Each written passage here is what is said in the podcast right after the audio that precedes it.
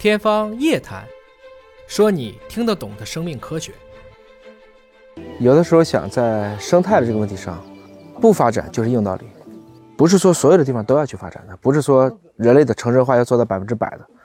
我们在这种自然里面所能够去觉察到的一种生命的感觉啊，就是思考它的一个原始状态。它为什么今天它会有这样的一个景观？我们应该对这样的景观啊如何相处？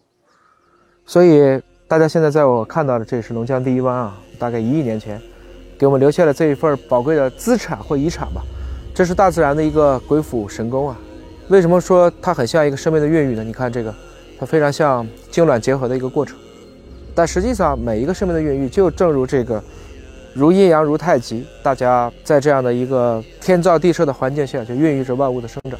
有苍松翠柏啊，我相信我们也能看到，现在有很多的这个野花开放，很多小动物，还有非常多的鸟类。其实。你每看到的一个水，它背后一定是有山的。那绝大部分是这样子，因为有山才会把水拦下来。所以，对于任何的物种，那哪怕是大家从人类的角度去思考啊，我们每一个部落的起源本身都是要为水而生的，没有水，生命是搞不定的。其实物理学最有趣的就是这个水啊，恰好是从零度到一百度能呈现出三种不同的状态，从冰到水蒸气以及中间状态的水。水又是一个非常神奇的液体，对吧？在液体当中，它不至于让分子离得太远，像气体这样的虚无缥缈，又不至于像固体一样，它完全的无法流动。所以有水的地方，自然就孕育着生命。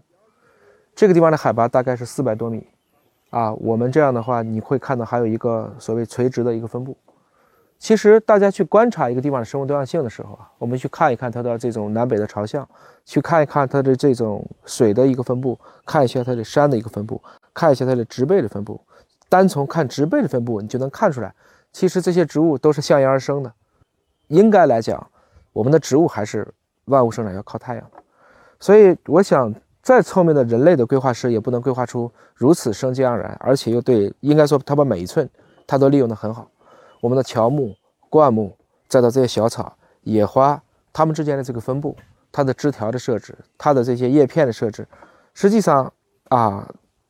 就光细细的去把这一面坡，能够把这里面的植物都能够去认知一下，都能够去从它的分类去琢磨一下，以及去看一看为什么这些有些要这么高，有些要这么矮，这花为什么要有不同的颜色？它也是为了去竞争从美啊！啊，那你可能都会让孩子们就会感觉到，原来自然的这种造化的这种设计啊，它其实是非常接近于啊老子讲的“天地不仁，以万物为刍狗”，我不用管。我只要给一个公平的规矩，那么这些万物自然，他们会彼此之间相互配合，共同营造一个美好的生态，这就是生物多样性。